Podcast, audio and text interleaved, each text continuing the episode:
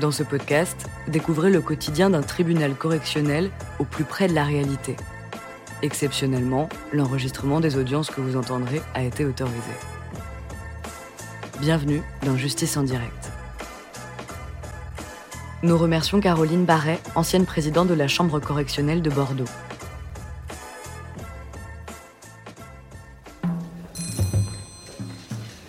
L'audience est ouverte. Vous pouvez vous asseoir. Monsieur Moulin Didier. Bonjour. Bonjour, monsieur.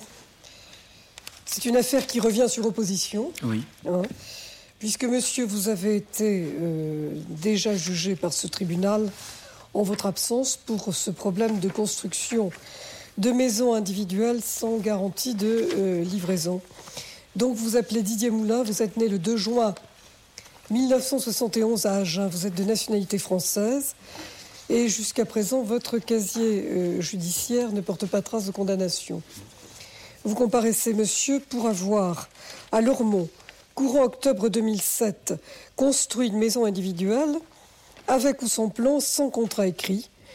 Et courant, courant octobre 2007, pour avoir à Lormont, construit cette maison individuelle, sans garantie de euh, livraison. Les faits pour lesquels euh, vous êtes jugé euh, sont les euh, suivants. Vous étiez gérant de la société Construction Bois France. J'étais un des gérants de la société Construction Bois Voilà. France.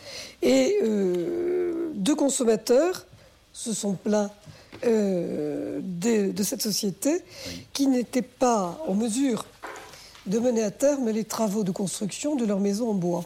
Alors, j'aimerais savoir de quel euh, client il s'agit déjà.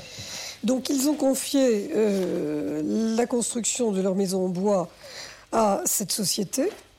Euh, et cette société a établi deux contrats dits d'entreprise. Au nom, l'un au nom de la société Construction Bois France et l'autre au nom de la société italienne.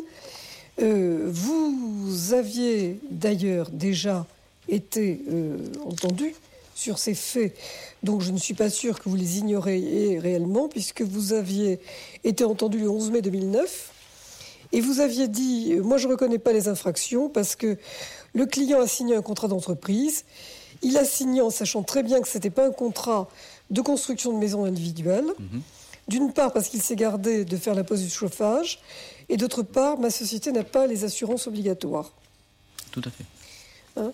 Alors, euh, ça vous, la mémoire vous revient un tout petit peu Oui, oui, non, mais tout à fait. Non, si vous voulez, on a actuellement trois procès. Il y a trois procès qui sont en cours. Euh, donc, euh, ben, très clairement, ces personnes-là ont été n'ont pas signé de CCMI, donc de contrat de construction de maison individuelle. Ils ont signé deux contrats avec deux sociétés différentes, deux entités morales sur deux pays différents.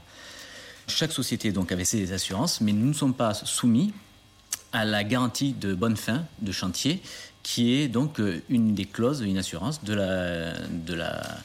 contrat de construction de maison individuelle, donc du CCMI. Donc là, euh, la société française dans laquelle j'ai été gérant n'effectuait que la partie couverture. Euh, la société italienne, elle, s'est chargée de commencer les fondations chez cette personne. Et quand elle a voulu lui livrer son, son kit de maison en bois, il a refusé l'accès parce que on était hors délai. Ils ont donc attaqué, cassé le contrat et tout le reste. Alors, euh, ces explications, vous les avez données à la DGCCRF.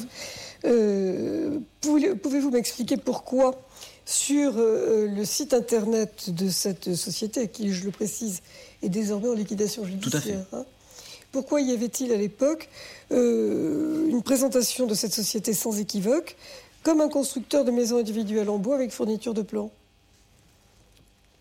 Alors, euh, le- que le site soit qui est vente des maisons, euh, ça, effectivement, on vendait les maisons complètement.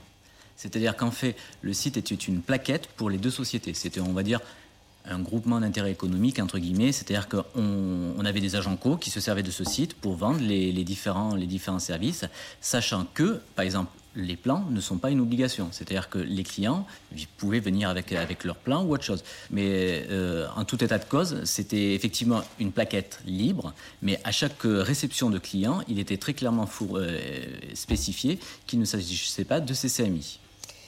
Vous me dites les clients apportaient parfois les plans eux-mêmes. Je vous rappellerai les termes de l'article L231.1 du Code de la construction et de l'habitation qui rappelle que toute personne qui se charge de la construction d'un immeuble euh, doit conclure avec le maître de l'ouvrage un contrat et que ce contrat est également imposé à toute personne qui se charge de la construction d'un immeuble à partir d'un plan fourni par un tiers et que cette personne est bien dénommée constructeur et réputée constructeur de l'ouvrage. On est tout à fait d'accord, mais quand il s'agit de la totalité de la maison.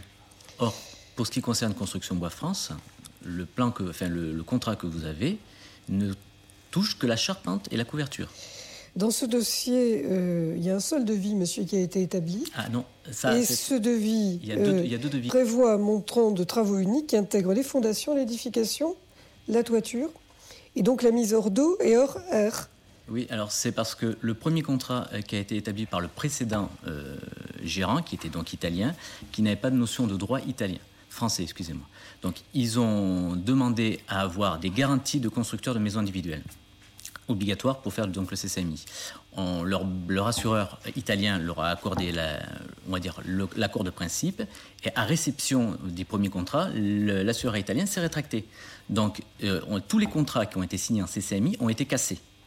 Il y a un deuxième contrat qui, on va dire, qui respectait de toute façon le, le devis initial. Donc, euh, en gros, on n'avait pas de, plus-value euh, financière, mais que les deux contrats étaient cassés en deux, de telle façon à pouvoir, on va dire, entre guillemets, respecter la législation française, puisque c'était deux sociétés sur deux entités morales avec deux, euh, deux, associés différents.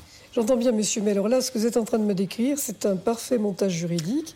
Les deux contrats d'entreprise dont vous faites état ont été signés par ces clients-là au nom de Construction Bois France, et donc pour eux, ils n'avaient comme interlocuteur que vous.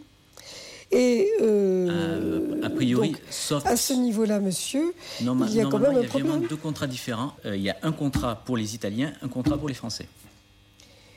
Sur les contrats d'entreprise signés, c'était Construction Bois France.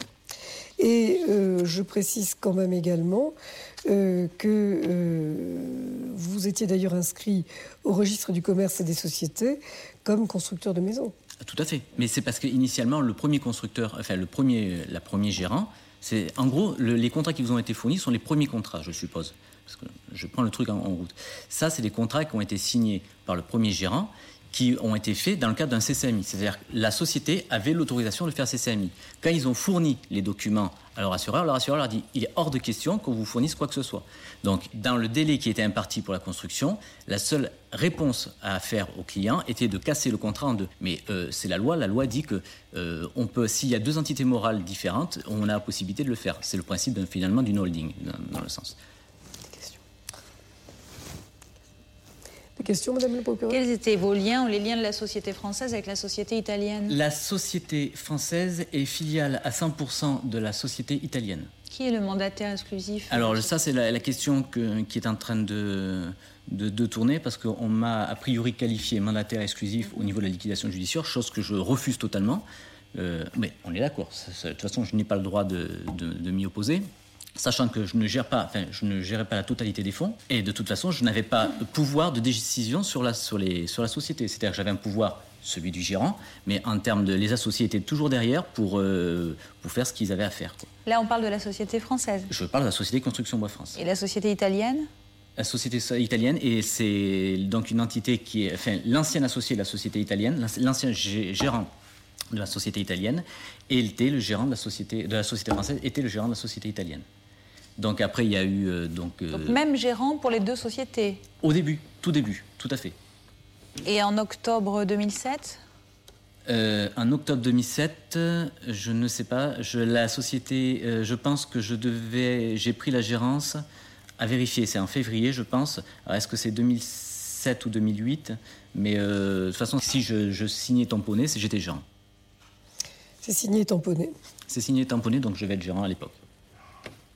Asseyez-vous, monsieur, je vous prie. ici, monsieur, s'il vous plaît. Madame le procureur, vous avez la parole pour vos réquisitions. Donc nous avons deux sociétés, une société française et une société italienne. La société française est filiale à 100% de la société italienne et euh, Monsieur euh, Moulin est le représentant des deux sociétés, la française et l'italienne. En octobre 2007, c'est en tout cas moi ce que je viens de comprendre des débats. Monsieur Moulin s'expliquera Vous expliquerez tout à l'heure, monsieur, mais moi, c'est ce que j'ai compris des réponses que vous venez de me faire. Et c'est aussi ce que la DDCCRF avait, avait compris à l'époque, puisque euh, elle mentionnait dans son procès verbal qu'il était le mandataire exclusif de, cette société italienne au même titre que de la société française. Euh, société dont l'objet est donc, au terme de la publicité qu'elle fait sur son site internet, de proposer à des clients des solutions clés en main pour leurs projets. Euh, nos maisons sont déclinables, etc. à l'infini. Elles sont livrées à la demande. Notre technique de travail pour la création de votre maison. Enfin bref, l'objet, c'est bien construire une maison à Ossature-Bois. Alors, euh, comme vous le lui avez fait observer, euh, deux, choses l'une. Enfin, soit c'est un, montage, soit on est toujours dans de la construction de maisons individuelles et euh, la réglementation n'est pas respectée. Réglementation qui prévoit euh, un contrat écrit obligatoirement et qui prévoit surtout une garantie de livraison parce que malheureusement, ces produits, ce qui se produit euh, malheureusement trop souvent, la société chargée de construire la maison a fait faillite et les gens n'ont jamais revu ni leur argent, ni leur maison, évidemment. Rien n'a été fait, les constructions n'ont pas été achevées. Donc il y a un vrai préjudice pour les victimes qui ont relaté ces faits à la DDCCRF. J'adopte donc pour ma part le point de vue de la direction de la concurrence euh, et de la répression des fraudes et euh, je, pense que votre tribunal fera de même. Je requiers à l'encontre de M. Moulin-Didier le prononcé d'une peine d'amende avec sursis. Je vous propose d'en fixer le montant à 2000 euros. Euh, les juridictions civiles arbitreront si elles ont été saisies par les, clients, mais je crois qu'il est important aussi que le juge pénal dise que même dans ces matières-là, on est quand même dans du civil, dans des contrats, on pourrait se dire, après tout, c'est la loi des parties, le pénal n'a pas son mot à dire. Eh bien si, lorsqu'il s'agit de garanties qui sont d'ordre public, comme la garantie de livraison, le pénal a son mot à dire, il faut que votre juridiction euh, statue sur ce, sur ce dossier comme elle doit le faire. Je vous remercie, Madame le procureur. Monsieur Moulin, s'il vous plaît. Euh, je pense qu'on s'est mal compris. Euh, monsieur est, gérant de la société italienne. Je suis gérant de la société française. Donc il y a deux, c'est deux entités totalement différentes. Euh, d'autre part, monsieur a eu des fondations d'effectuer et a payé ses fondations. C'est tout. Il n'a pas perdu d'argent. Il a eu un service par rapport à la société italienne. Il a cassé le contrat. C'est lui qui a cassé le contrat alors que la maison était en cours de fabrication et effectivement, il y a eu un problème sur la, partie, euh, la première partie, chose que quand je suis arrivé à, la société, j'ai arrêté. C'est-à-dire, j'ai demandé et j'ai envoyé au client, ça je peux fournir parce qu'on a les dossiers pour ça, j'ai envoyé une lettre au client en leur donnant le choix de continuer ou de ne pas continuer. Ils, étaient dans un état où personne n'avait perdu d'argent, où personne, ils avaient la possibilité de se rétracter. Ils nous ont demandé de continuer en acceptant la possibilité d'avoir ces deux contrats. Je comprends tout à fait ce que vous me dites. Effectivement, c'est tourner autour du pot, mais le droit nous autorise puisqu'on a deux entités séparées avec deux, avec deux prestataires différents. Donc ça, on est d'accord qu'on peut requalifier ça en CCMI et ça, je laisse la, possibilité de le faire. Très bien, monsieur. Le tribunal met l'affaire en délibéré. Euh, vous aurez le résultat tout à l'heure. Juste une information. Par rapport à ce qui a déjà été jugé... C'est annulé, monsieur. C'est annulé. Donc on peut prendre plus que ce qu'on ce qu'on peut avoir sans se défendre. Ok, ça marche. L'audience est suspendue. Le tribunal va délibérer sur les premiers dossiers.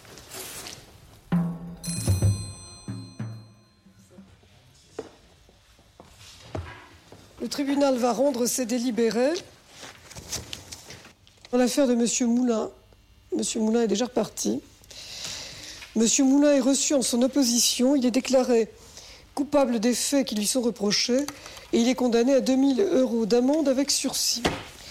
Pas d'autres réquisitions, Madame le procureur Pas d'autres réquisitions, Madame la Présidente. L'audience est levée.